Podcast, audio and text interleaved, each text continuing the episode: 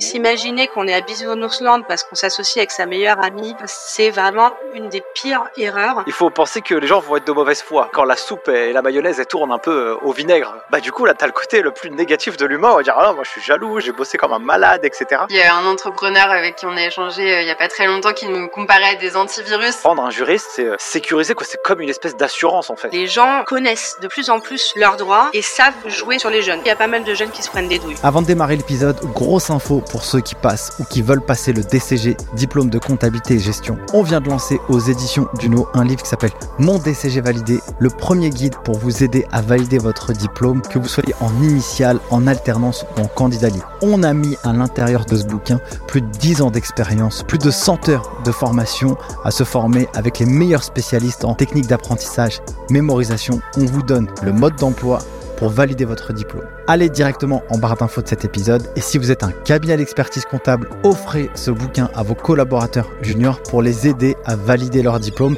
et de vivre une carrière professionnelle dans l'industrie de la compta et gestion la plus épanouie possible. Place à l'épisode. Salut et bienvenue dans un nouvel épisode du podcast Ligue des chiffres. J'espère que vous allez bien aujourd'hui. J'ai envie de dire euh, masterclass euh, avec euh, deux avocates qui ont fondé un cabinet d'avocats qui s'appelle Blast Avocate. J'ai ici avec moi Clémence et Lydia.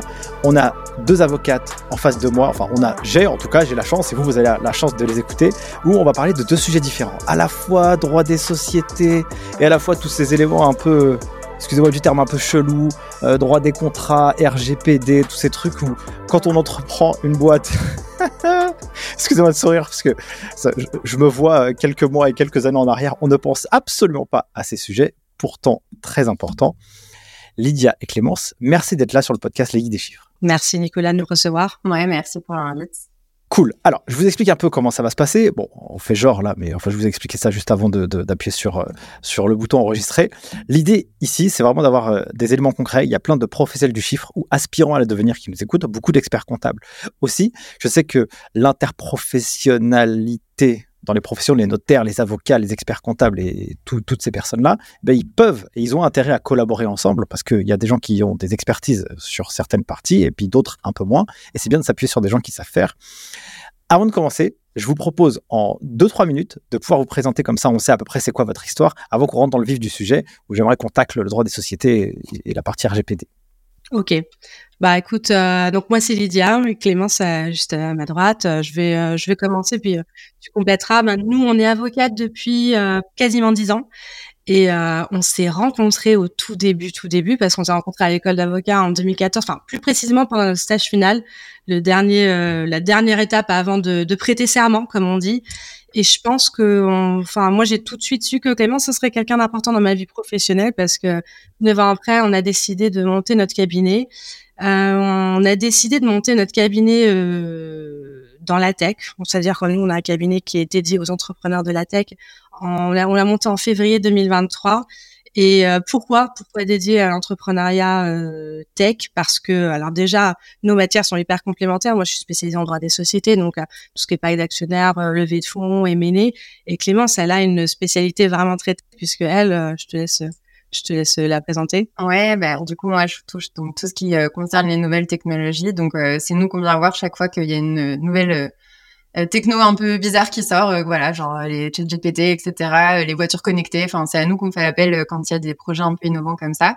Et du coup, on intervient, enfin, j'interviens sur tout ce qui va concerner bah, la rédaction des contrats, réfléchir à la faisabilité des projets beaucoup et tout ce qui va concerner l'utilisation de la data, comment on peut le faire, à quelles conditions et comment faire en sorte qu'on soit dans les clous du RGPD tout en lançant des usages innovants qui, qui permettent aux boîtes d'avancer.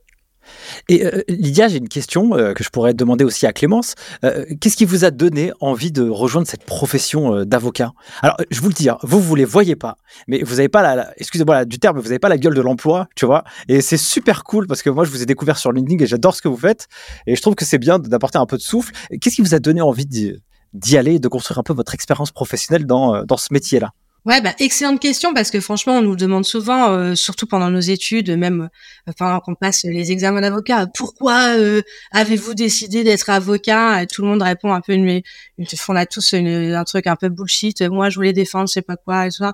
Moi, déjà, je pense que j'ai une personnalité un petit peu déjà un peu vénère, c'est-à-dire que je suis quelqu'un un peu dans, ah, les je suis un peu comme ça dans la défense, je lâche rien et en fait je fais pas de les avocats ou les, experts comptables qui m'ont écouté, je suis pas spécialisée en contentieux donc moi je vais pas souvent à la barre du tribunal me battre et tout, mais moi je fais de la négo. Il faut se battre aussi parce que dans la négo faut aussi convaincre, faut aussi trouver euh, moyen de de convaincre, de, de, de, manipuler un peu son interlocuteur. Et, ça me correspond bien en termes de personnalité. Non pas que je sois une grande manipulatrice, mais disons que je suis vraiment quelqu'un qui ne lâche rien et je me bats. Quoi. Je vais, je vais au bout, au bout, au bout. Et je pense que ce métier en ça, il me correspond parce que quand tu deviens avocat, il faut vraiment se battre. Déjà, il faut se battre pour réussir ses études et il faut se battre quand on arrive dans ce milieu qui est un milieu assez dur, franchement assez dur. Et les dossiers, il euh, n'y a pas de dossier facile. Il hein. n'y a jamais de dossier facile. Il faut toujours se préparer à prendre une douille. Parce qu'elle peut arriver de n'importe où. On la voit pas toujours arriver, mais elle est là. Donc il faut être, euh, il, faut tenir la durée. Ouais. Ouais, non, et moi je suis ravie de t'entendre dire qu'on n'a pas la, la gueule de l'emploi parce que justement, je trouve que c'est un beau challenge aussi de monter un cabinet en droit des AF, d'être deux femmes et euh, dans, les nouvelles tech. Enfin, je pense qu'on cumule euh, pas mal de choses euh, détonnantes et donc je trouve que ça fait partie de notre identité aussi. C'est trop ouf.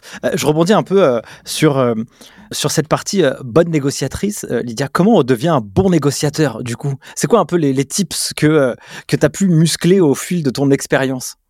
C'est encore une fois une question, elle est bonne parce qu'elle est difficile, il n'y a pas de réponse toute faite. Euh, déjà, là, je pense qu'il faut il faut, il faut persévérer. Faut jamais s'avouer vaincu face à un, un, contradicteur. Et mine de rien, c'est pas si simple, surtout quand on est jeune. Euh, bon, maintenant, je commence à être jeune, mais au début, on va vraiment essayer de, de jouer un peu sur des attaques à dominem, on va essayer d'impressionner parce que tu es jeune, parce que tu es une femme.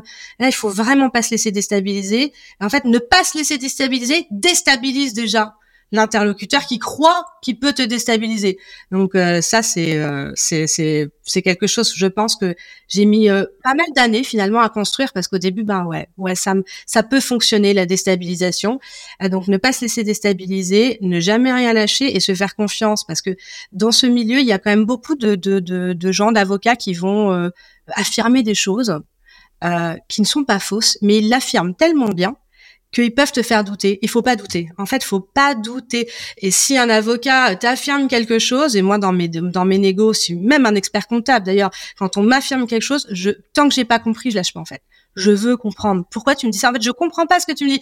Et j'ai pas mal de confrères dans les négos, des fois qui m'affirment euh, ça, désolé consoeur, ça ne fonctionne pas, c'est pas possible. Ah bon, bah explique-moi expliquez-moi parce que je ne comprends pas. Et, euh, et c'est sûrement dans la même chose dans, dans tous les domaines. Hein. Il y a des gens qui ont un tel bagou qui sont capables d'affirmer quelque chose qui ne veut rien dire.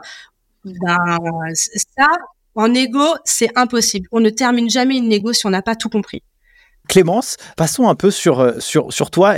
Qu'est-ce qui, toi, t'a donné envie de devenir avocate, même dans ton histoire? C'est quoi un peu les prémices de ton entrée dans cette profession? Moi, c'est un peu un hasard. C'est-à-dire que moi, j'ai fait toutes mes études euh, dans un lycée scientifique où tout le monde faisait soit médecine, soit ingénieur. Et euh, moi, j'avais pas envie de faire ça malgré mon bac S et voilà. Et donc, je suis partie en droit. Franchement, j'ai fait mes années de droit. J'étais ni bonne ni mauvaise, mais bon voilà, il y avait rien qui me branchait plus que ça. Euh, et jusqu'au jour où j'ai fait un stage un peu par hasard, euh, grâce à une maman chez qui je faisais du babysitting. Enfin vraiment, c'est les coulisses du truc. Et, euh, et en fait, elle était dans un grand cabinet d'avocats euh, et j'ai bossé pendant un mois sur un dossier euh, qui était en nouvelle tech, une matière que du coup je ne connaissais pas jusque là parce qu'on n'en parle pas du tout à la fac, enfin en tout cas à mon époque. Et, euh, et, en fait, c'était un dossier passionnant de contrefaçon, de bornes numériques, euh, enfin de logiciels, etc. Et en fait, je me suis éclatée à faire ça. Et surtout, j'ai découvert que euh, être avocat, c'était pas que plaider, euh, parce que c'était l'imaginaire que j'avais et à l'époque moi j'étais plutôt profil euh, introverti etc et donc euh, moi m'imaginer plaider c'était un truc qui me faisait très peur. Et en fait j'ai adoré justement bah, se, se, se battre jusqu'au bout pour un client réfléchir à comment son projet peut marcher bah aussi moi ce que j'adore dans cette matière c'est c'est la frontière du droit et de la tech et donc d'essayer de comprendre en fait vraiment ce que fait mon client. Euh, bah, c'est un truc que j'adore et avec lequel j'ai vachement d'affinité. Enfin, j'ai pas peur de de, de, passer des heures sur des forums de geeks à essayer de comprendre euh, comment marche euh, une API, comment euh, on lit une ligne de code, enfin voilà. Et donc ça, c'est un truc dans lequel je m'éclate du coup de pouvoir lier les deux. Donc voilà, pour moi, ça s'est fait un peu sur un hasard, mais au final, un bon match. je vais vous poser une question à toutes les deux. je commencerai bah, du coup par toi, Clémence, puisque tu as, la parole. Pour toi, c'est quoi un bon avocat?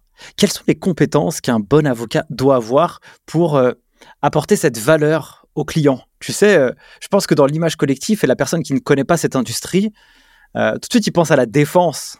On m'a attaqué, je me défends. Ou au pire, bon, euh, oui, enfin, je, me défends ou alors, ou alors j'attaque. Enfin, je sais pas comment le dire, mais c'est quoi un bon avocat? Être un bon avocat selon ta propre perception des choses. Ouais, bah c'est ça. Moi, clairement, du coup, je fais beaucoup de conseils. Et pour moi, être un bon avocat, à mon sens, c'est euh, déjà de, bah, de bien comprendre son client, que ce soit dans ses besoins ou dans son service, ou son outil, ou son produit. Enfin, en fait, de, de vachement bien comprendre ce qu'il fait pour être capable d'appliquer des principes de droit dessus et de bien qualifier les choses. Et en fait, ça, je me, enfin, je me rends compte que c'est pas forcément inné pour tout le monde parce que parfois, bah, justement, je vais relire des contrats ou voir des choses où, où je me dis, ah tiens, là, ça a été rédigé par quelqu'un qui a... Enfin, ça, ça se sent qu'il n'est pas vraiment allé jusqu'au fond des choses et qu'il n'a pas vraiment bien compris et du coup, on passe un peu à côté. Enfin, c'est... Voilà, on a... Les choses ont été couvertes, mais en fait, ça correspond pas totalement à ce que fait réellement le client et donc, en fait, si un jour on doit l'actionner ou qu'il y a un litige, et ben en fait, on sera hyper embêté... Euh, pour le faire parce que ça rentrera pas dans les bonnes cases et, euh, et du coup ça ramène vachement d'incertitude alors que l'idée d'un contrat c'est quand même de pouvoir euh, euh, caler les choses et après sur la partie vraiment RGPD euh, bah, je trouve que pareil enfin l'avancée de, des technos et des usages là-dessus elle est elle est fascinante enfin franchement Enfin, l'espace de même pas 50 ans, c'est dingue. Enfin, faut, faut se rappeler qu'à 50 ans, il y avait même pas d'email, qu'on était encore au fax et et, euh, et c'est incroyable de, de, voir tout ce qu'on fait depuis. Et, euh, et, et, du coup, je trouve ça hyper fascinant de voir euh, à quel point ça avance vite.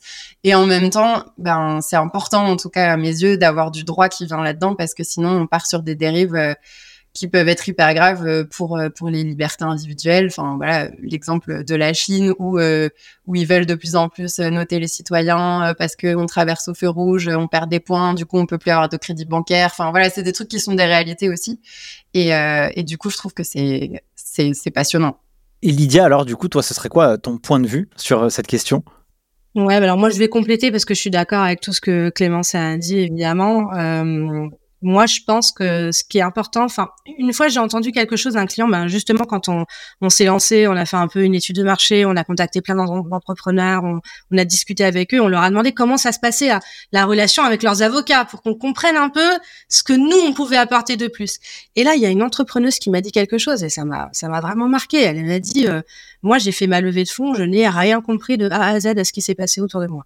Et en fait, je pense que non pas pour casser cet avocat dont je bien sûr je ne la cite pas du tout, mais c'est juste que là pour moi il y a un vrai sujet. C'est-à-dire que l'avocat, le bon avocat doit faire preuve, je sais pas si on peut dire pédagogie parce que ça ça infantilise le infantilise le client pardon et c'est pas le but, c'est juste que un bon avocat est comme tout bon prestataire de service en fait. Mm. Tout conseiller, il faut que le client comprenne ce qui se passe en fait. Et enfin sinon c'est pas possible. Non, on peut pas dire laisse c'est mon domaine, je gère. Non, non, l'entrepreneur ou l'entrepreneuse, ils ont besoin de comprendre ce qui se passe. Quand tu fais ta levée de fonds, tu es acteur. L'avocat, il est conseiller, mais c'est pas ma levée de fonds en fait. Moi, je suis le conseil. L'acteur, c'est l'entrepreneur. Il faut qu'il comprenne au moment de la levée et même après, parce que ça le forme et euh, pour sa crédibilité, pour la suite, parce que l'entrepreneuriat, une entreprise, c'est tout. C'est le juridique, c'est la finance, c'est l'opérationnel, c'est tous ces domaines-là qui doivent être maîtrisés. Donc pour moi, le bon avocat, il sait se faire comprendre en fait. Il sait expliquer à son client et l'accompagner. J'interromps deux secondes cet épisode pour vous demander une big favor. Si ce format vous est utile et vous apporte de la valeur, mettez un gros 5 étoiles sur les différentes plateformes et un commentaire. Ça coûte pas grand chose pour vous, mais pour moi, ça représente énormément parce que ça me donne de l'énergie, mais aussi ça booste la visibilité du format. Et plus le format est visible, et plus ça nous permet d'aller chercher des invités aussi inspirants les uns que les autres. Donc merci pour tout, donnez-nous de la force, et moi je vous laisse place à la suite de l'épisode. Je faisais un épisode avec euh, quelqu'un qui s'appelle Alexandre Dalla qui a fondé une école euh, qui s'appelle Live Mentor. Tu vois, c'est une école en ligne qui forme les futurs, enfin les entrepreneurs sur plein de thématiques. Et justement, euh, je disais, à ton avis, c'est de, quoi se plaignent les entrepreneurs avec les experts comptables? Parce que c'est quand même pas mal de personnes qui nous écoutent. Et il me disait, bah ils comprennent rien en fait. les entrepreneurs ne comprennent rien. Et donc, quand ils arrivent à leur faire comprendre, enfin il y a une magie qui s'opère quoi. Donc quand tu me dis ça, je trouve que ça a beaucoup de valeur parce que bon, les chiffres et les lettres, des fois c'est pas forcément facile à comprendre, tu vois. C'est clair, c'est clair. Globalement, c'est à peu près. Euh, c'est quoi la typologie de clients euh, type que vous accompagnez en termes de structure, de nombre de personnes, pour qu'on puisse aussi avoir euh, un espèce de, visualisation de, des dossiers que vous accompagnez? Ouais, c'est varié. Hein. Ouais, c'est quand même assez varié. ça va aller de la start-up qui a déjà fait sa première levée de fonds, qui vend un logiciel SaaS, à la PME plus structurée, qui, a, enfin, qui vient d'acquérir par exemple une, une filiale euh, qui va faire un, je sais pas, une agence d'influenceurs. Euh, ça va être euh, ouais, je te laisse. Ouais, ben là, actuellement, grosse levée de fonds, 10 millions. Il y a, je sais pas, une vingtaine de salariés. On a un peu de tout parce que les dossiers arrivent aussi un peu de partout. Et si on est totalement transparente, ce qui est très drôle, c'est qu'on a aussi des, bon, on a des clients historiques mmh. qui étaient pas du tout dans la tech, et on a même des clients qui sont pas dans la tech qui viennent enfin nous contacter. Donc on a on a on a moi j'ai un vendeur de tissu quoi. Enfin une, entreprise une grande entreprise qui vend du tissu tu vois ça n'a rien à voir. Et euh, il y a même eu un agriculteur qui m'a qui a un conflit d'associés qui m'a contacté. Mais euh, donc enfin voilà on a quand même des gens d'autres horizons ce qui est assez rafraîchissant c'est quand même hyper sympa parfois d'avoir des dossiers qui sont pas forcément dans la tech.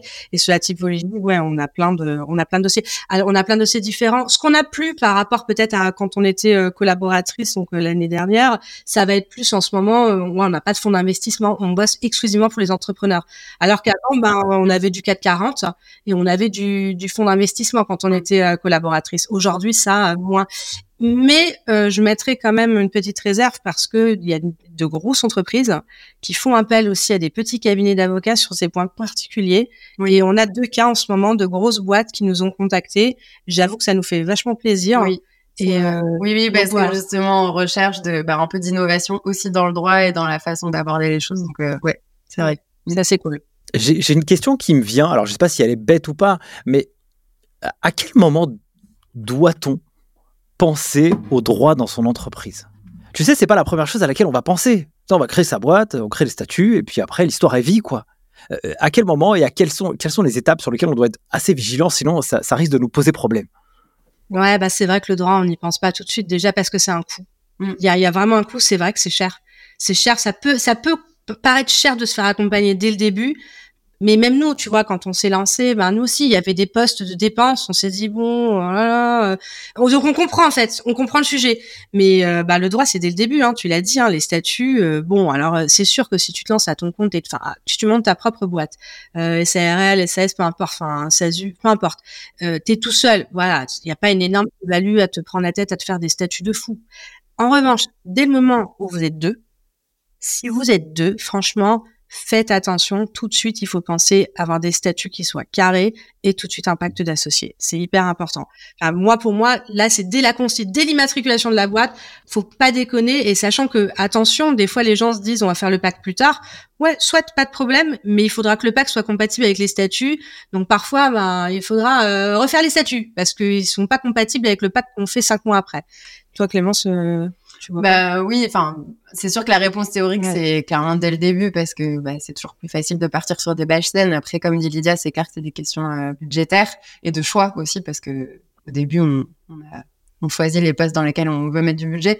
Mais euh, oui, euh, c'est sûr que d'avoir des contrats bien ficelés dès le départ, c'est à la fois sécurisant, en même temps ça apporte de la valeur aussi parce que pour montrer à des investisseurs euh, qu'on est une boîte bien tenue, bien ficelée, qu'on a loqué nos cinq premiers clients parce qu'on a bien pensé à leur mettre une clause de reconduction ou un contrat qui dure dix ans ou une exclusivité ou j'en sais rien, bah ça c'est des trucs aussi qu'on peut vachement mettre en avant pour pour rassurer des investisseurs. Donc c'est des petits des petites choses qui font la différence voilà, après, euh, c'est des choix.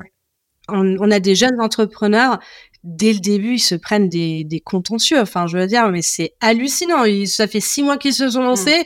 Ils ont conclu un super euh, contrat avec euh, un dessinateur qui a été relu par le juriste de l'incubateur. J'ai rien contre les juristes de l'incubateur, mais un juriste qui est tout seul, il peut pas être spécialisé dans tout.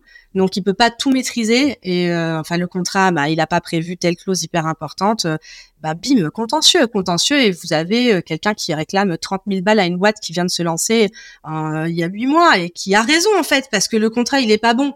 Je dis pas qu'il a pas forcément raison sur les 30 000 balles, mais en tout cas raison qu'il y a, il y a une faille. Mm. Et franchement, euh, on est quand même dans un, on est, on n'est pas encore au niveau des, États-Unis, hein, mais on est dans un monde qui, qui tend à se judiciariser et les gens euh, connaissent de plus en plus leurs droits et savent jouer surtout sur les jeunes. Franchement, il y a pas mal de jeunes qui se prennent des douilles.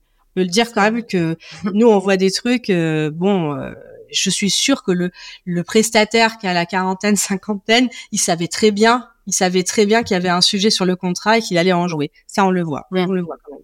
Quand, quand je discute avec vous, euh, j'ai aussi la sensation que. Alors, euh, je, partage aussi ce, que, tu as dit, euh, Clémence, sur le fait que bah, c'est bien parce que quand tu as la partie légale qui est bien structurée, si demain tu as une due diligence de quelqu'un, si tu veux lever des fonds, faire rentrer quelqu'un dans le cas, franchement, ça, c'est super rassurant pour quelqu'un qui veut rentrer dedans parce que ouais, c'est calibré, tu vois. Au moins, j'ai pas un risque dessus. Donc, tu pourrais même te dire que si demain tu veux revendre ta boîte, faire rentrer quelqu'un, etc., bah, cet investissement, il te rapporte rien tout de suite, mais demain, il peut te rapporter gros, en tout cas. Et quand je discute avec vous, je me dis, c'est prendre un juriste, c'est euh, sécuriser, quoi. C'est comme une espèce d'assurance, en fait. Donc, on sait pas si, si tu vas avoir la prime d'assurance, mais par contre, si tu as un accident, ça peut être euh, bah, sécurisant, quoi. C'est ça, bah, c'est marrant que tu dis ça parce qu'il y a un entrepreneur avec qui on a échangé euh, il y a pas très longtemps qui nous comparait à des antivirus. Et c'est vrai qu'on aime bien l'image parce que c'est un peu ça, c'est que effectivement ton antivirus tu le prends au cas où et t'espères qu'il va te servir à rien, mais en fait le jour où, où il te sert, t'es bien content qu'il ait été là. Yes. Lydia, passons euh, sur euh, cette partie euh, statutaire. Le droit, on s'en occupe dès la création des statuts, et donc les statuts, ils doivent être carrés, un pacte d'associés. déjà, qu'est-ce que c'est un statut? Qu'est-ce que c'est un pacte d'associés Et qu'est-ce qu'on met à l'intérieur? Ouais, bah alors les statuts, bon ça c'est la base de la base, c'est euh, le contrat, le contrat c'est le contrat, le, premier contrat d'associé de la société, de création de la société. C'est très facile, effectivement, vous avez des modèles, on vous les jette, on vous les jette euh, sur internet, il y a pas de problème. Vous êtes seul, franchement, vous prenez un modèle, euh, je, je je vous jetterai pas la pierre, je comprends. Dès que vous êtes deux, comme je disais, là c'est important de se structurer, de réfléchir.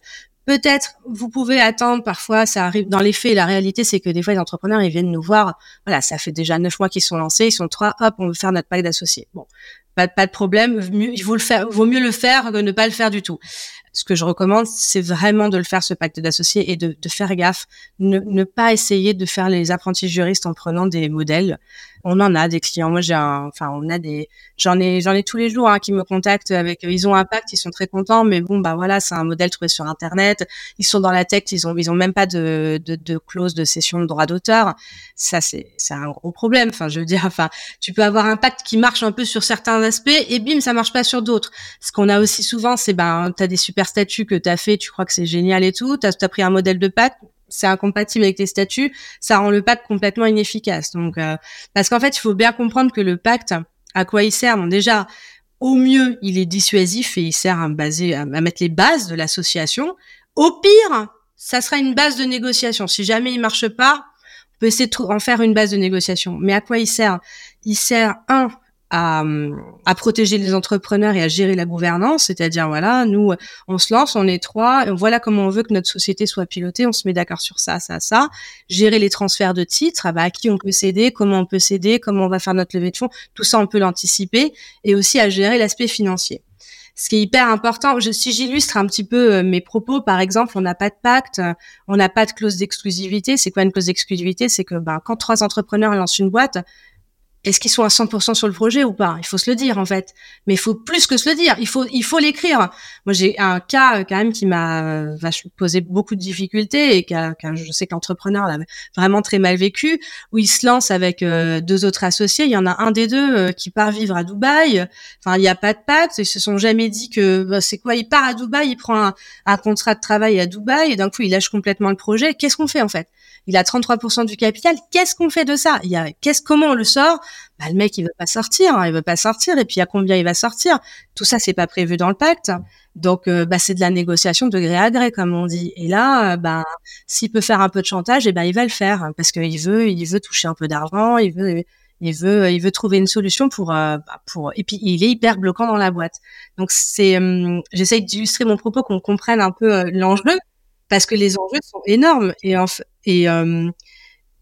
fait ça peut vraiment couler une boîte. Ouais, mais carrément. Donc ça veut dire que quand même dans le pacte d'actionnaires, ça veut dire qu'il faut qu'on image ou qu'on prévoit des scénarios possibles, mais on ne sait pas s'ils seront là. C'est genre, bah, on lève des fonds, mais peut-être qu'on s'est jamais dit qu'on allait lever des fonds, tu vois. Euh, oh, c'est pas ce qu'on a envie à l'instant T. Du coup, ça, c'est des choses qu'il faut prévoir. Ouais, alors il faut imaginer un pacte d'associés pour qu'il soit bon.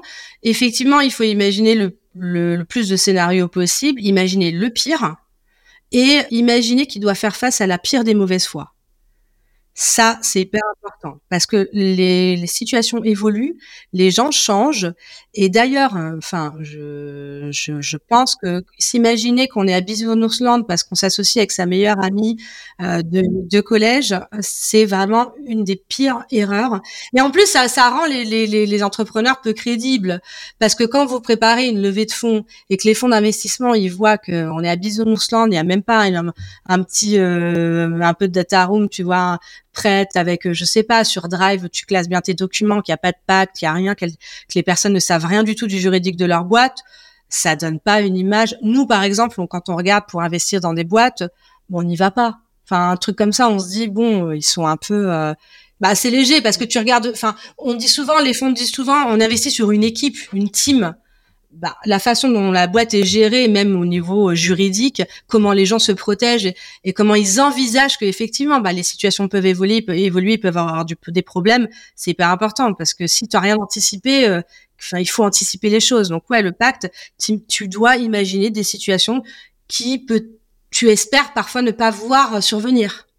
Et du coup, euh, ça, ça nécessite aussi entre guillemets de parler de sujets qui fâchent, alors que potentiellement, il n'aurait pas lieu d'être. Dans ce monde où on est là, toi et moi, on veut s'associer, bah, tout va bien, c'est cool. Ah ouais, c'est génial, on va faire une, une boîte euh, dans la tech ou je ne sais pas quoi.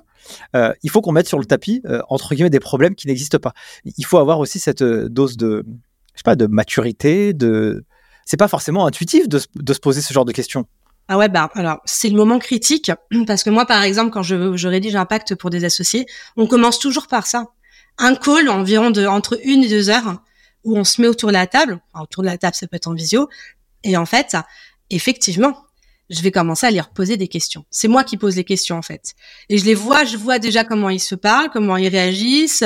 Euh, et effectivement, des fois, je, vois bien qu'ils n'ont jamais pensé à ça. Euh, ouais, bah parce qu'il y en a un qui finalement voulait avoir une, un side business. Et ils se sont jamais dit, euh, Arthur n'a jamais dit à Paul qu'il voulait un side business. Ah ok, tu veux un side business, on se l'est jamais dit. Bah comment on le fait? Tu vois parce que pardon, avoir un side business c'est c'est pas neutre en fait pour une boîte. Ce n'est pas neutre parce que si t'es plus à 100% pour la boîte et qu'il y a un problème, comment tu gères ton associé qui, qui a un side business? Et donc ça effectivement, le, pacte il a cette vertu, c'est qu'effectivement on pose les, sujets sur la table, on les et on les pose tous. Et c'est quoi un peu les, types de questions justement que, que tu poses dans ce genre de, de call? Ah ouais, enfin c'est bah, c'est assez, vaste parce que c'est long. Souvent, je leur demande, déjà, je leur demande de comment ils voient les choses, s'ils ont une projection d'avenir pour leur boîte.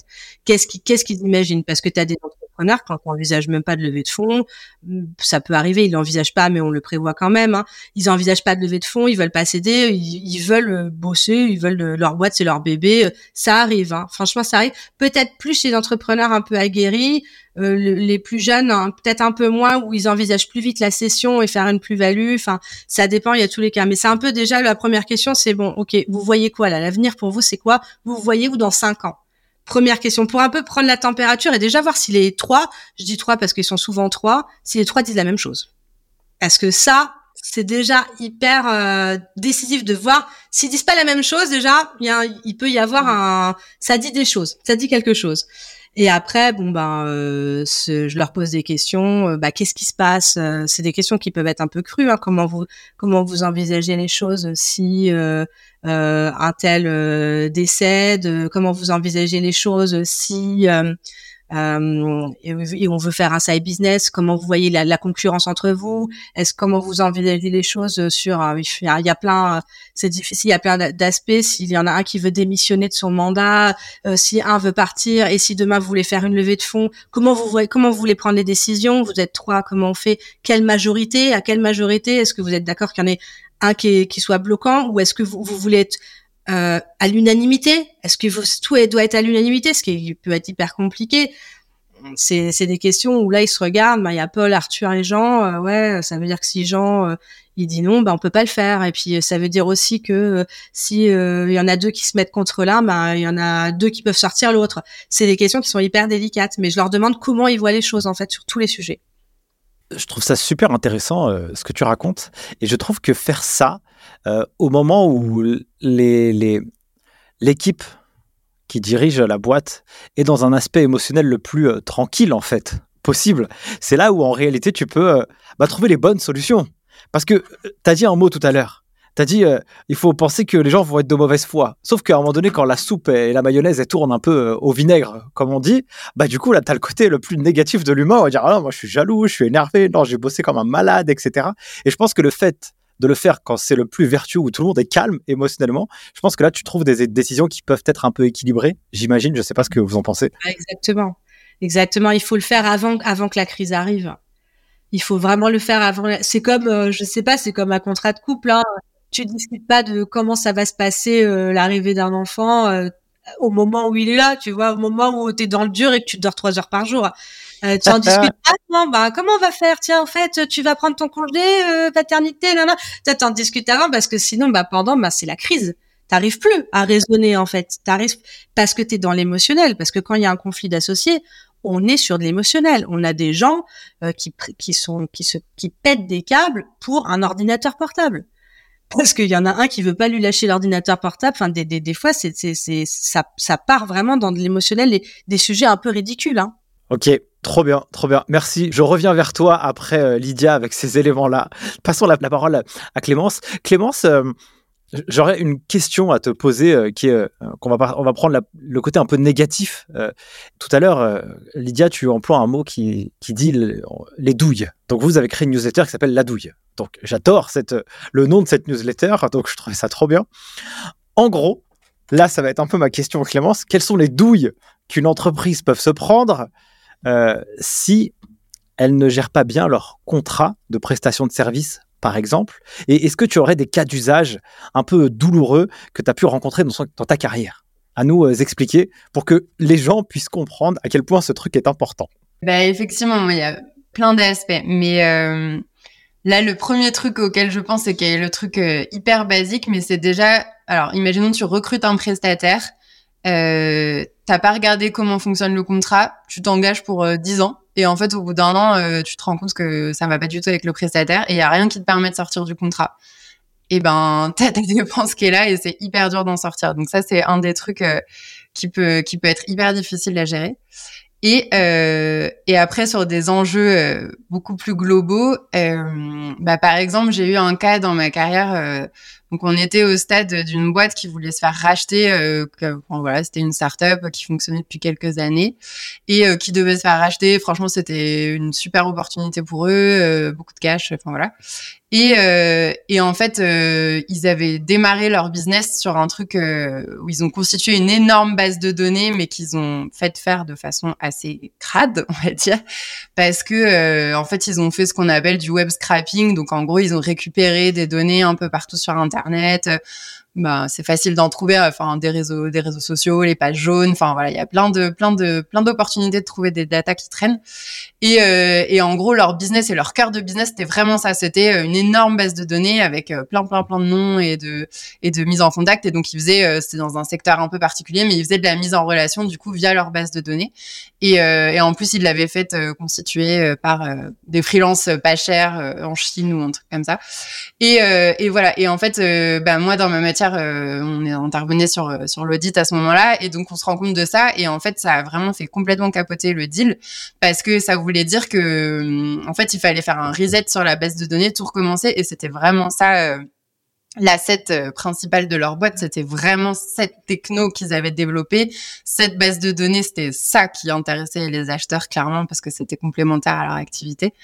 Et, euh, et du coup, ils, enfin, ils ont pas pu le faire et, euh, et c'est un peu le drame, quoi. Enfin, d'avoir euh, bossé des années pour avoir un truc qui vaut rien, alors que l'idée était bonne et que en fait, ça aurait pas été compliqué de le faire bien et proprement, mais à condition de le penser dès le départ voilà. Après, bon, j'en ai plein des, des exemples, mais euh, mais ça, c'est les trucs auxquels je pense. Et après, c'est aussi beaucoup, euh, euh, ouais, tout ce qui va être euh, d'anticiper euh, un peu que ce soit bah, soit les partenaires avec lesquels on bosse, soit en interne les salariés ou même les associés, de bien gérer bah, s'il y en a qui font du logiciel, du code ou qui font de la création de de contenu, de bien gérer que ça, ça appartienne bien à la boîte parce que pareil, euh, quand tout va bien, c'est super, mais quand il commence à y avoir euh, des petits malins qui comprennent que euh, y a une petite une petite clé de chantage à actionner parce qu'en fait c'est pas au propre et c'est pas carré. en général, ça intervient au moment où où les relations sont déjà tendues. Donc c'est c'est pareil, c'est de la négo et ça devient compliqué quand on n'a pas bien géré les choses en amont. du coup, je, je, poserai une question pour moi-même. Clémence. Euh, ça veut dire que euh, nous, on est une boîte qui crée du contenu aussi, et puis il y a des gens qui créent du contenu pour nous. Euh, comment devons-nous faire, nous, pour nous sécuriser là-dessus, pour se dire que, bah, en fait, ce que eux, ils produisent, eh ben, ça nous appartient à nous on, peut créer ça? Ouais, ouais, bah oui, oui, c'est via des contrats de cession, ça s'appelle. Et en fait, ce qu'on ce qu'on fait, c'est que en général, tu, tu prévois déjà dans le contrat un peu principal vraiment une clause qui t'engage à ce que ton prestataire il te cède au fur et à mesure. On dit euh, les droits parce qu'en fait, il y a un grand principe euh, en droit français qui est qu'on peut pas céder des droits euh, sur des œuvres qui n'ont pas encore été créées. Donc, ce qui est quand même hyper contraignant parce que bah, le principe d'un prestataire qui te crée ton contenu, c'est que quand tu le recrutes, quand tu crées ton contrat avec lui, tu sais pas encore ce qu'il va te faire. Donc, pour être vraiment propre, propre, il faut régulariser au fur et à mesure pour le passer. Mais en tout cas, ce qu'on fait pour vraiment se baquer, c'est d'avoir euh, une clause un peu balai dans ton contrat qui te dit que euh, chaque fois qu'il te crée un contenu, il s'engage à, matérialiser la session s'il y a besoin un jour. Et en général, il y a besoin quand euh, justement tu fais rentrer des investisseurs ou quand tu veux céder ta boîte, parce que si c'est des choses importantes, on va venir te chercher là-dessus. Donc ça veut dire que que ce soit un prestataire ou un salarié qui pourrait te créer du contenu, ça reste la même logique. Ouais, c'est c'est vrai que c'est pas très intuitif et souvent euh, souvent les salariés euh, on s'imagine que tout ce qui crée appartient à la boîte, euh, mais en fait c'est c'est pas le cas. Il y a quelques exceptions euh, pour justement ce qui va être les aspects logiciels, donc tout ce qui va être ligne de code, euh, ça il y a quelques exceptions. Mais sinon, si on parle de photos, de films, de je sais pas, d'une formation, d'un e-learning, enfin des trucs qui seraient vraiment créés from scratch d'un salarié, euh, ouais, en fait, c'est pas cédé automatiquement à la boîte, ça appartient tout le temps à la personne euh, qui est l'auteur. Automatiquement. Ouais, c'est hyper intéressant euh, ce que tu dis. Du coup, moi, je m'étais fait, je m'étais fait accompagner justement sur cette partie-là, justement pour pallier à ce que tu, ce que tu viens de préciser, que ce soit sur la partie salariale ou sur la partie des prestataires de services, parce que se taper dans la main, c'est un peu dangereux, quoi. Tu vois, on n'est pas, pas à l'époque, les gars, check il n'y a pas de problème. Hein. Euh, non, il faut bien penser qu'à la fin, on est de mauvaise foi. J'ai bien aimé cette idée de, de mauvaise foi. Bah, moi, je l'ai vu plein de fois, ça. Enfin, franchement, dans plein de situations, hein, que ce soit des salariés, parfois qui sont toujours en poste, hein, d'ailleurs, même euh, ça arrive aussi. Euh, ou des salariés qui sont partis, euh, ou, des, ou, quand il y a des conflits entre associés, ouais, ça on le voit beaucoup aussi. Euh, T'en as un qui du coup va dire bah ouais mais c'est moi qui ai fait tout le, tout le logiciel donc en fait je me barre mais le logiciel t'appartient pas et, et dans la tech, en général, le logiciel, c'est un des éléments importants, donc euh, un peu embêtant. Ouais, euh, c'est super intéressant. Alors, du coup, là, je, dans ma tête, je me dis que comme euh, dans le monde dans lequel nous sommes, avec toutes ces boîtes qui créent du contenu partout, tout le temps, je me dis que en fait, euh, j'imagine que pour les avocats dans cette thématique, il y a des opportunités de taré en fait, parce que et, j'imagine aussi qu'il y a assez peu d'entreprises finalement qui sont euh, assez vigilantes là-dessus, parce que bon, je connais une phrase qui dit nul ne peut se prévaloir de sa propre turpitude, mais euh, globalement, on, ne connaît pas tout ça, tu vois. Ouais, ouais, ouais, c'est vrai que.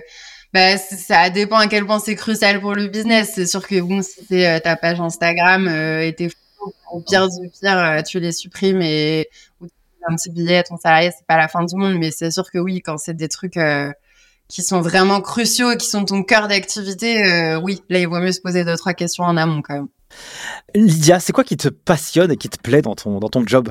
Ce qui me passionne et ce qui me plaît, alors en plus, ça a vraiment changé parce que ça fait depuis euh, même pas un an qu'on a installé, donc euh, les lignes ont bougé. Hein.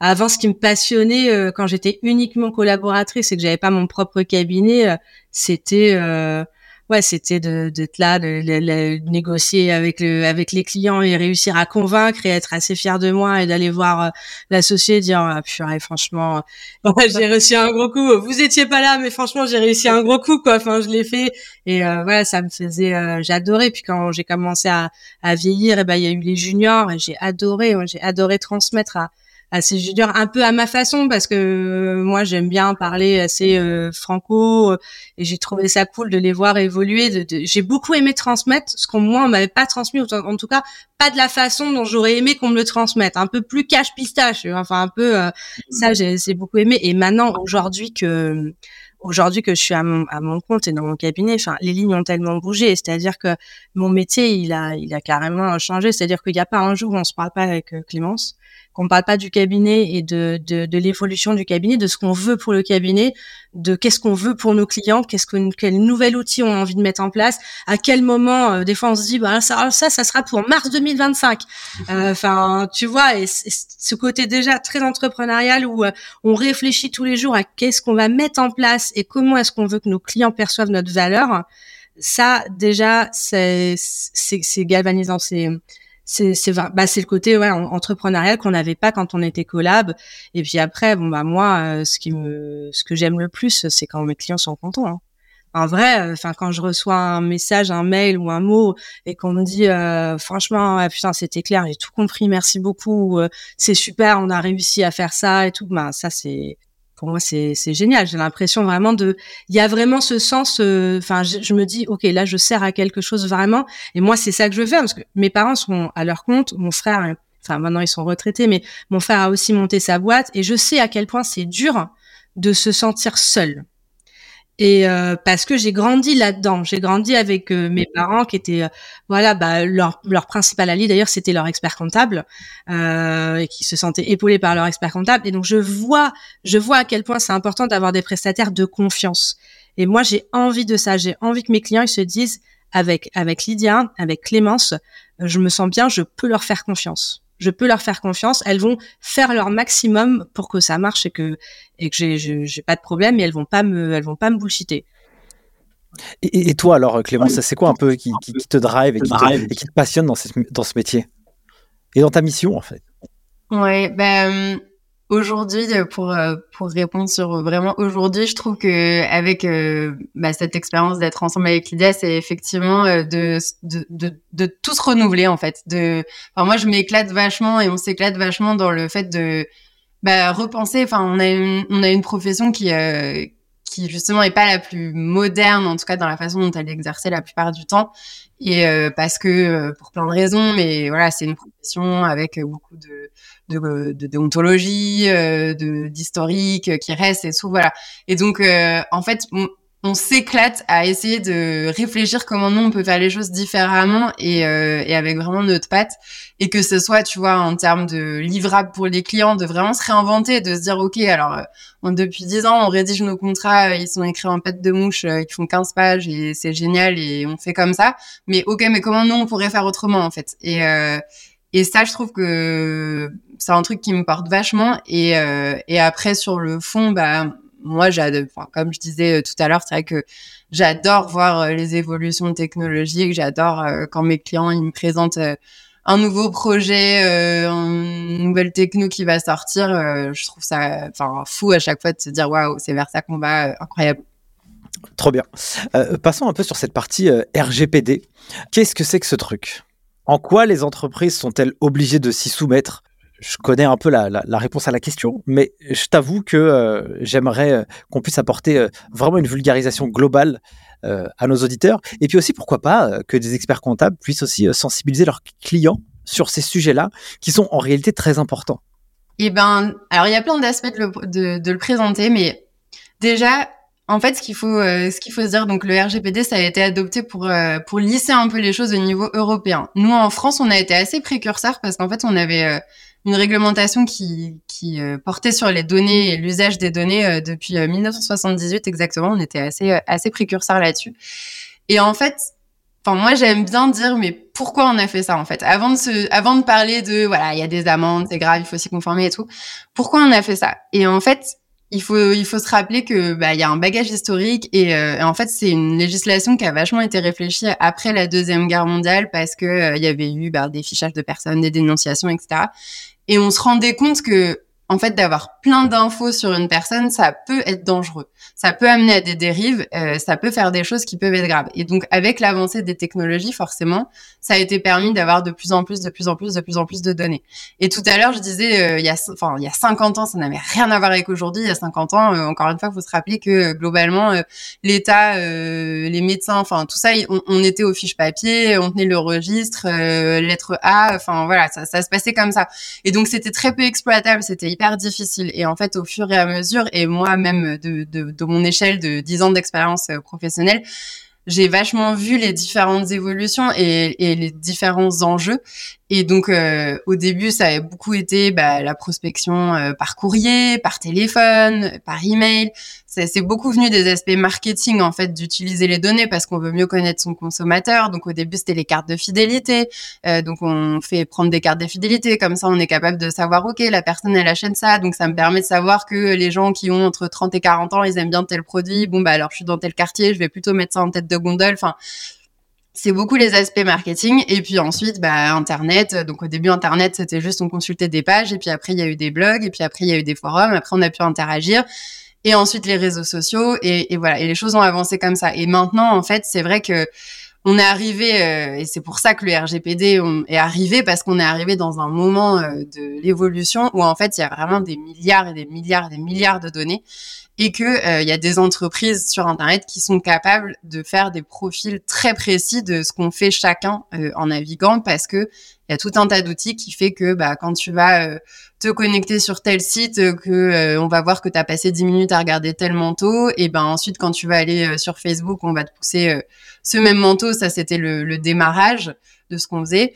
Mais ensuite, on a été capable de recouper en fait toute ta navigation de ce que tu fais d'un site à l'autre, des articles que tu consultes, de ce que t'aimes, et de faire des profils hyper fins de euh, bah t'es plutôt de tel bord politique, t'as plutôt tel âge, t'aimes plutôt telle ou telle chose, et euh, et en fait, c'est vraiment des profils très très fins et qui sont beaucoup utilisés en marketing. Et du coup, qui euh, qui, qui sont à la fois hyper chouettes parce que en soi euh, c'est quand même hyper cool d'avoir des publicités sur des choses qui nous intéressent ou enfin c'est aussi ça permet de découvrir des choses qui nous intéressent vraiment, donc c'est hyper bien. Mais il peut y avoir des dérives, euh, comme euh, un scandale dont on a entendu parler il y a quelques années de, Cambridge Analytica, qui est une boîte qui s'est fait épingler parce que euh, on a considéré qu'ils avaient influencé vraiment via les réseaux sociaux les électeurs de Trump et le Brexit. Et donc voilà. Et donc ça, c'est vraiment les dérives qu'on peut avoir. Et donc je voulais faire un peu toute cette intro générale pour pour rappeler que c'est pour ça que le RGPD existe, c'est pour dire, OK, maintenant, c'est ça notre monde, on a plein de données, on peut faire plein de trucs avec, des usages hyper chouettes, mais attention, il y a aussi des choses qui peuvent, euh, qui peuvent euh, dériver et du coup, euh, on veut pas aller jusque-là. Donc, c'est une contrainte, c'est sûr. mais en même temps, c'est une réglementation donc qui t'impose de bah, de poser des questions sur ce que tu fais sur ta donnée, mais en même temps, la façon dont elle est conçue est hyper intéressante parce que c'est pas une loi qui te dit tu dois faire ci, ça, ça, ça, ça, comme ça. C'est une loi qui te dit, globalement, tu peux faire ce que tu veux, à condition de respecter certains principes et, dans, et, un des principes très forts, c'est d'informer les gens, en fait, de leur dire qu'est-ce que tu fais de leurs données.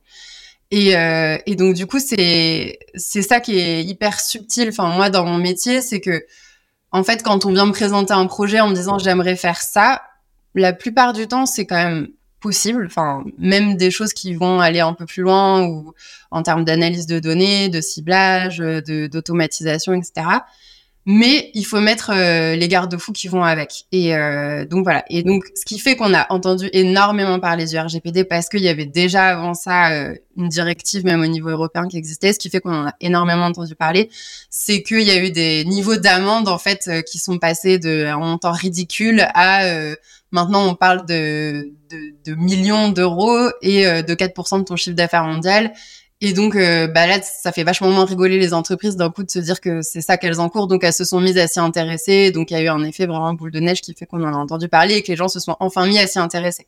Mais en vrai, ça existait depuis, euh, presque 50 ans comme réglementation en France. C'est la CNIL, là, ça, c'est pas ça, là, je, voyais à l'époque euh, le traitement des données en 1978. Ok. du coup, c'est quoi les garde-fous qu'il faut mettre justement pour être sécurisé? En gros, on peut faire ce qu'on veut à peu près avec la donnée tant qu'on informe les gens comment devons-nous les informer? Il n'y a pas non plus un encart euh, publicitaire euh, euh, à mort partout. hop, c'est ça qu'on fait. C'est quoi un peu les prérequis que l'on doit avoir pour se conformer à cette réglementation? Alors c'est hyper vaste parce que en fait ça va ah, tellement dépendre d'une entreprise à l'autre. ouais, en fait ça, ça va tellement dépendre d'une entreprise à l'autre parce que entre une entreprise qui qui se contente de euh, gérer ses données de salariés, de faire leur fiche de paie et euh, qui fait que du B2B et en gros euh, les données qu'elle utilise c'est juste je signe mes contrats avec mes prestataires, j'ai un annuaire et mes salariés. Par rapport à une boîte dont le métier c'est de faire justement du marketing ciblé ultra fin ou enfin voilà tu vois c'est pas du tout les mêmes enjeux et pas du tout la même façon de faire.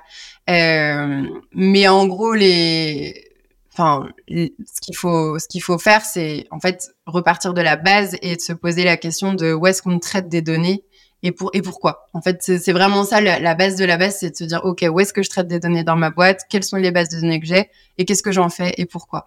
Et ensuite, euh, le démarrage de tout ça, c'est vraiment de se faire une liste de tout ce qu'on fait et ensuite d'aller regarder si on si on se conforme bien à tous les principes du RGPD. Il y en a beaucoup. J'ai mentionné l'information parce que effectivement c'est un des principes phares, mais il y en a plein. Enfin, il y a euh, celui de le principe qu'on appelle de minimisation, c'est-à-dire de pas collecter des données si on n'a pas besoin, genre euh, euh, prendre le numéro de téléphone et combien t'as d'enfants alors que tu vas jamais t'en servir, bah c'est un truc qu'il faut pas faire.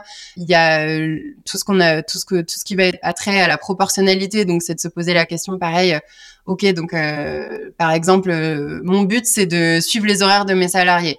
Bon, est-ce que euh, si je décide de mettre en place un traitement via des caméras de surveillance 3D qui vont détecter leurs mouvements et leur visage pour automatiquement remplir une base de données et vérifier qu'il est bien arrivé à 9h05 et tout, est-ce que c'est proportionné ou est-ce que je peux juste avoir un badge où je leur donne une carte dans leurs mains et que ils vont badger et que ça va faire la même chose mais en moins intrusif?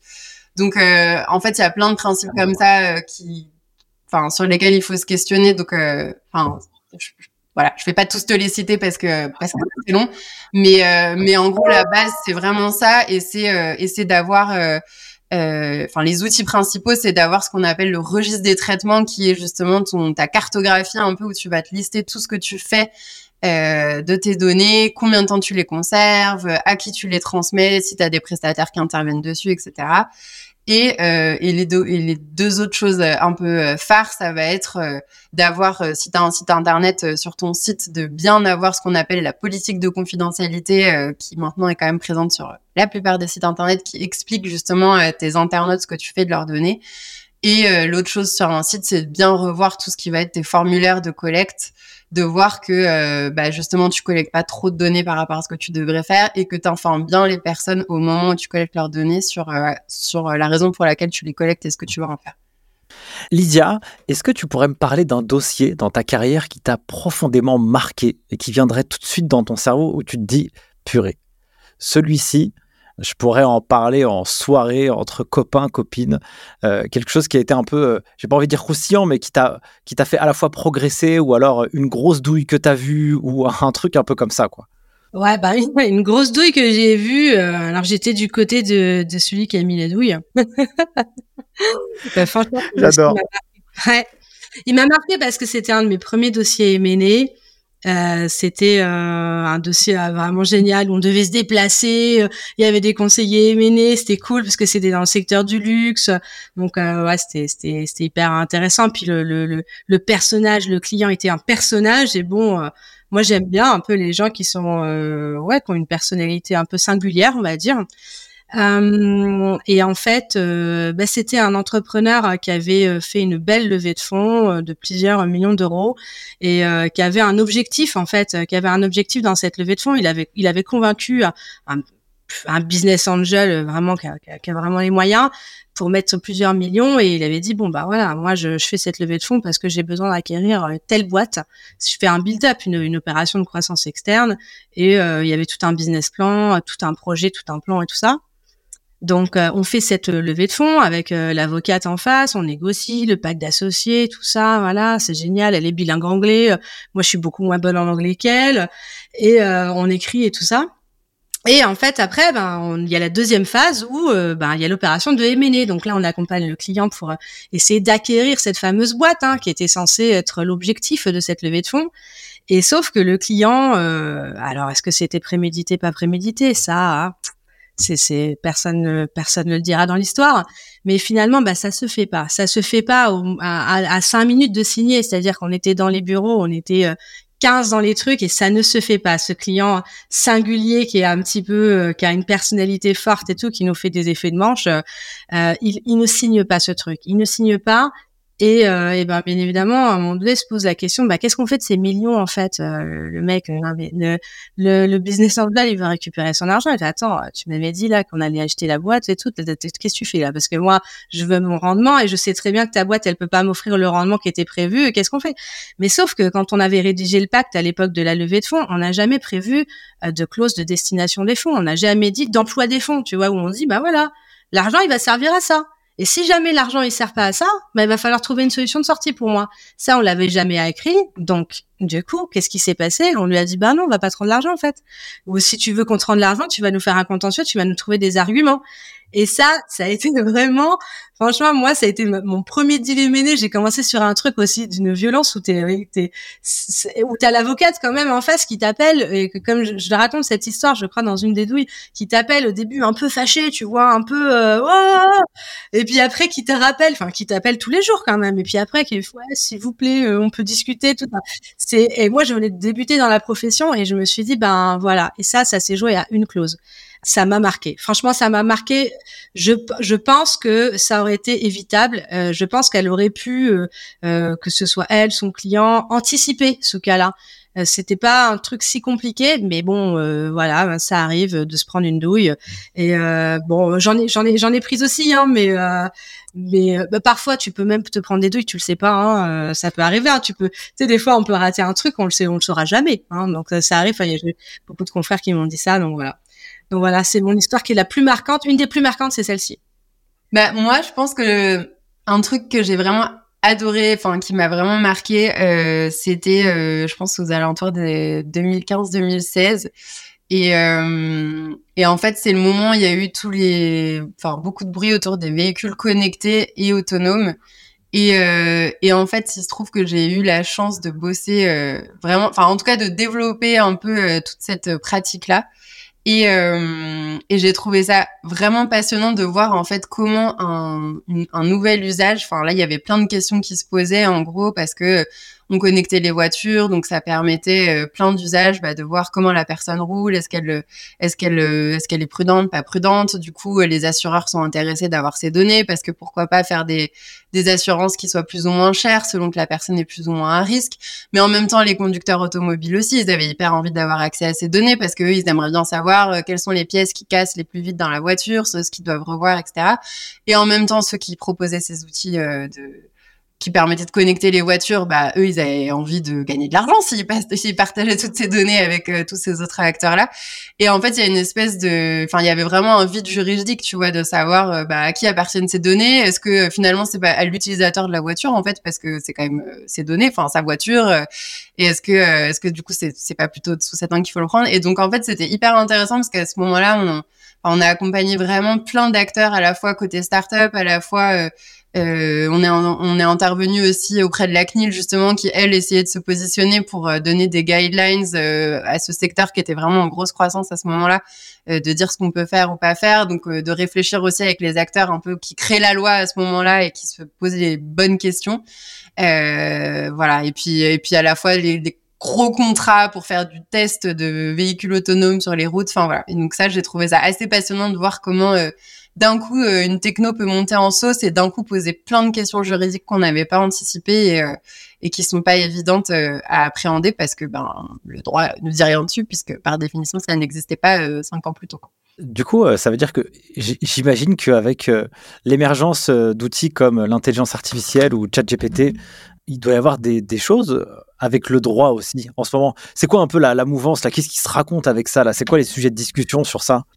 Ben, il y en a, il y en a, il y a deux gros pans. En gros, le premier, c'est tous les aspects responsabilité, c'est-à-dire euh, demain, tu es une startup euh, qui te dit qu'elle te monte euh, un, un chatbot qui repose sur la technologie ChatGPT qui peut, par exemple, répondre à tes questions juridiques, qui est ton avocat.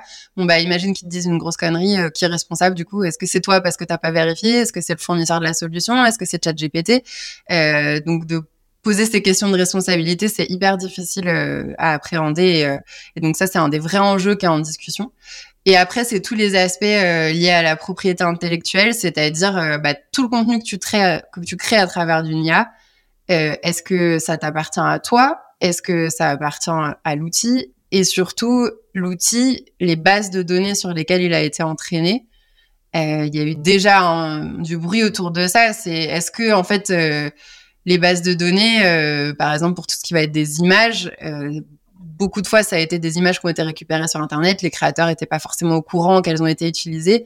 Bah est-ce que ça on a toujours enfin est-ce qu'on a toujours le droit de le faire? Est-ce qu'on va considérer que c'est OK parce qu'on est en train de mener une cause qui nous dépasse un peu et que du coup euh, pour de l'IA, il faut beaucoup de données, de l'entraînement et tout et que du coup on donne des des exceptions au droit de la propriété intellectuelle en disant que quand on est en train de créer une base de données ou en tout cas d'essayer de, générer un, modèle d'IA, on aurait le droit d'utiliser des données même sans avoir l'autorisation des auteurs, euh, des créateurs de contenu, enfin les articles de presse, tout ça. Enfin voilà.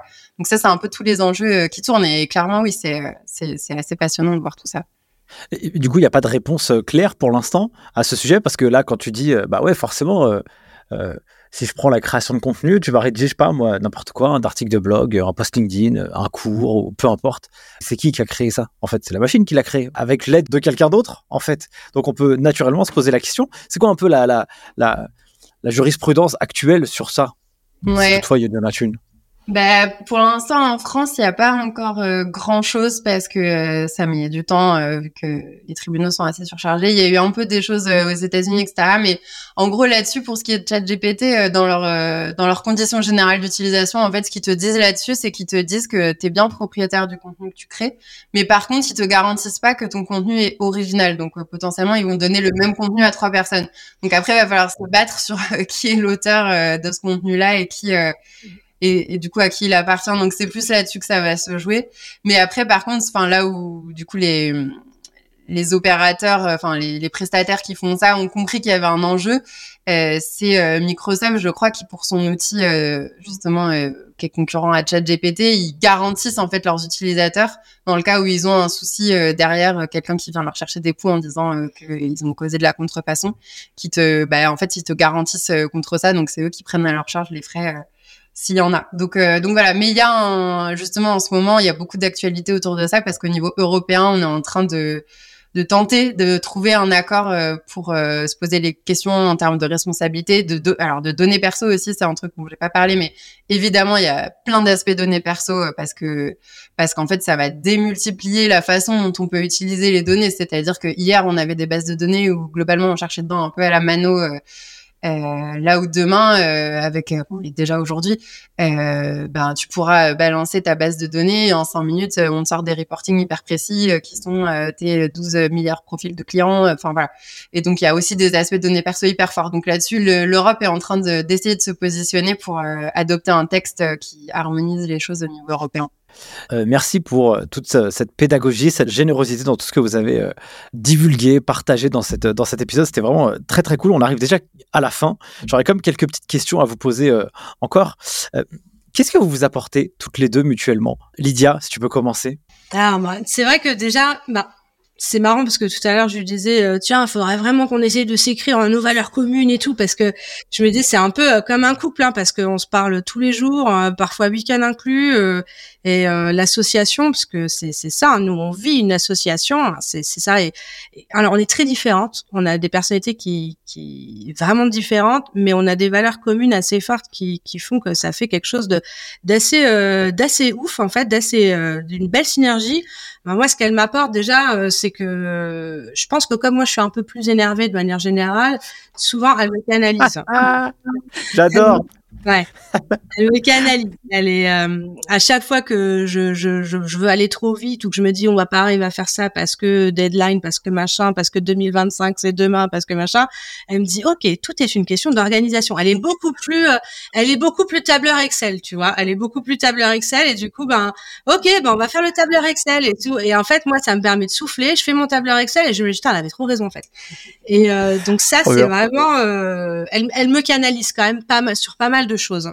Et toi alors, Clémence? Bah moi, je trouve que ouais, d'être à deux, franchement, c'est trop bien déjà parce que si Lydia avait pas été là, je me serais jamais lancée dans cette aventure. Ah ouais, moi non plus. Merci pour ça. Ouais, merci aussi. Et euh, et ouais, bah que ce soit niveau niveau caractère, effectivement, on, se complète vachement. Enfin, en fait, ce qu'a dit Lydia, du coup, en miroir, euh, moi aussi, il y a plein de trucs où elle me donne plein de courage sur plein de trucs que j'aurais pas osé faire parce que parce qu'elle a cette personnalité beaucoup plus rentre dedans que moi.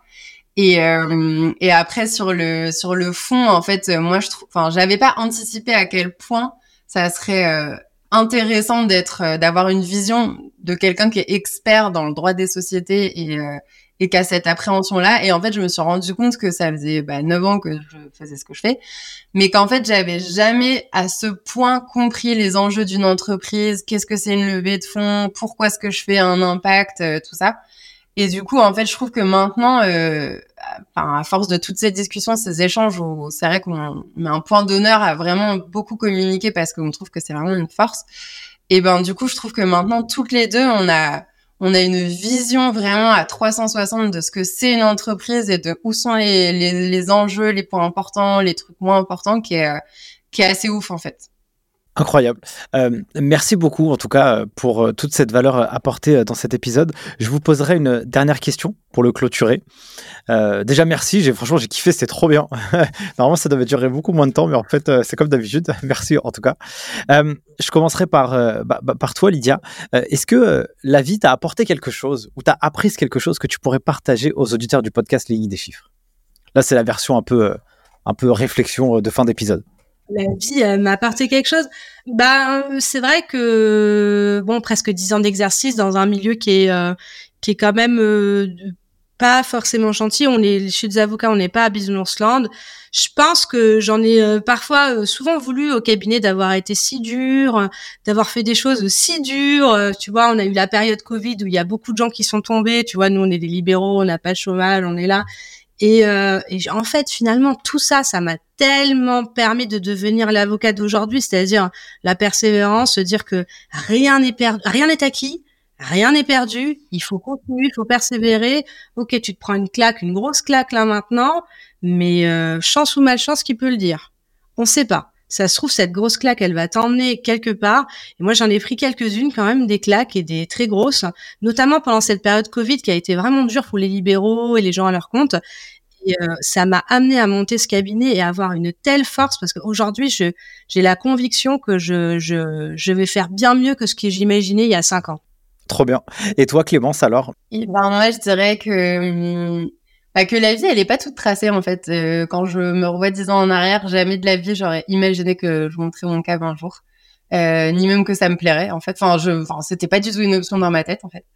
Et euh, et du coup, bah, je me dis voilà, dans la vie, il faut euh, laisser les opportunités venir, être ouvert, euh, continuer à être tout le temps curieux et, et en fait, se pas mettre, ne pas se mettre soi-même de barrières parce qu'en fait, il y a plein d'opportunités qu'on soupçonnait pas qui arrivent et en fait, de les saisir, c'est juste trop bien parce que là, voilà, ce qu'on vit aujourd'hui, enfin, je me sens vraiment à ma place euh, et, et enfin, je pense qu'on va vraiment s'éclater pendant, pendant plusieurs années.